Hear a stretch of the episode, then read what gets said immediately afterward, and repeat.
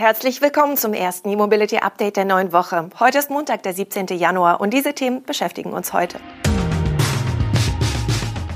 Verkehrsminister wackelt, Fabrik für Batterievorprodukte in der Lausitz, Renault bis 2030 rein elektrisch, Shell macht Tankstelle zum Ladehub und VfL Bochum baut Ladepunkte am Stadion. Vergangene Woche haben wir über die klare Positionierung des neuen Bundesverkehrsministers zugunsten des Elektroantriebs im Pkw berichtet. In einem Interview hatte Volker Wissing gesagt, wir müssen die verschiedenen Energieträger dort einsetzen, wo sie am effizientesten sind. Das ist beim Pkw der E-Antrieb. Synthetische Kraftstoffe seien daher keine Option. Noch am Abend des Erscheinens des Interviews klang das ganz anders. Der FDP-Minister trat im Bundestag ans Rednerpult und schloss E-Fuels im Pkw wieder in seine Planungen mit ein.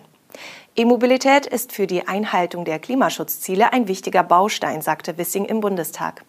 Gleiches gelte aber auch für strombasierte Kraftstoffe, also auch für E-Fuels. Nicht nur im Flugverkehr, auch im Schiffsverkehr, bei den Nutzfahrzeugen und natürlich auch in den Bestandsflotten der Pkw würden synthetische Kraftstoffe künftig eine Rolle spielen. Im Interview hieß es dagegen, dass die knappen E-Fuels für den Flugverkehr gebraucht würden und sie nicht in bereits zugelassenen Pkw mit Verbrennungsmotor eingesetzt werden sollten. Diese Aussagen wurden von vielen Medien aufgegriffen und hatten Wissing sowohl Lob als auch Kritik eingebracht. Umweltverbände und die Koalitionspartner äußerten sich positiv. CDU, CSU und der Interessenverband E-Fuel Allianz kritisierten den Minister für die Aussagen. Vor dem Bundestag bekräftigte der FDP-Minister wieder die Technologieoffenheit. Man wisse heute nicht, welche technologischen Chancen die Zukunft bietet. Nur auf einen Antrieb zu setzen, sei daher falsch. Das australische Unternehmen Altec Industries hat angekündigt, in der Lausitz eine Fabrik für Batterievorprodukte zu errichten. Genauer gesagt im Industriepark Schwarze Pumpe. Dieser liegt an der Grenze der Bundesländer Brandenburg und Sachsen zwischen Spremberg und Spreetal. Dort soll Aluminiumoxid für die Beschichtung von Lithium-Ionen-Batterien hergestellt werden. Altec will für das Werk eine Fläche von 14 Hektar kaufen. Laut Tagesspiegel verfügt die Deutschlandtochter des australischen Unternehmens bereits länger über eine Option zum Kauf der Fläche. Die Option sei nun aber früher als geplant gezogen worden. Altec will im Industriepark Schwarze Pumpe zunächst eine Pilotanlage errichten, in der Graphit für Anoden in Batteriequalität hergestellt werden soll. Später soll eine komplette Fabrik für Aluminiumoxid folgen. Dort sollen bis zu 150 Arbeitsplätze entstehen und 4000 Tonnen hochreines Aluminiumoxid pro Jahr hergestellt werden. In die Pilotanlage soll offenbar ein zweistelliger Millionenbetrag investiert werden. In die spätere Fabrik könnten gar bis zu 250 Millionen Euro fließen. An potenziellen Abnehmern für die Batteriematerialien mangelt es in der Region nicht. Tesla will sein Werk im brandenburgischen Grünheide um eine eigene Batteriefertigung erweitern. In Schwarzheide, rund 50 Kilometer vom Industriepark Schwarze Pumpe entfernt, baut BASF zudem eine Fabrik für Kathodenmaterialien. Der französische Hersteller Renault will bis zum Jahr 2030 in Europa zur reinen Elektroautomarke werden. Das gilt übrigens nicht nur für die Marke Renault, sondern für die gesamte Group Renault, also inklusive Marken wie Alpine und Dacia.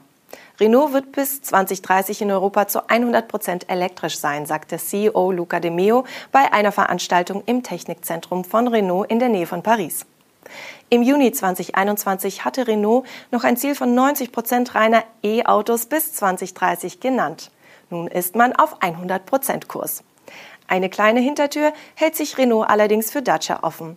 Die Billigmarke könnte auch nach 2030 noch Autos mit Verbrennungsmotor verkaufen, wenn fehlende Ladeinfrastruktur oder hohe Strompreise die vollständige Umstellung auf reine E-Antriebe dann noch nicht erlauben sollten. Diese Ausnahme bezeichnete De Meo laut Medienberichten als Plan B. Dacia werde erst im letztmöglichen Moment elektrifiziert und das auf eine Weise, die das Preis-Leistungs-Verhältnis der Marke respektiere. Auch zu anderen Märkten außerhalb Europas machte der Renault-Chef keine Angaben. In den vergangenen Monaten hatte Renault unter Demeo bereits seine Produktion auf den Wechsel zur E-Mobilität vorbereitet. Herz der Transformation von Renault wird das E-Mobility Industry Cluster Renault Electricity das die nordfranzösischen Werke umfasst. Ob das konzerninterne Verbrenner aus weiter Auswirkungen auf die Modellplanung hat, gab Luca de Meo nicht an.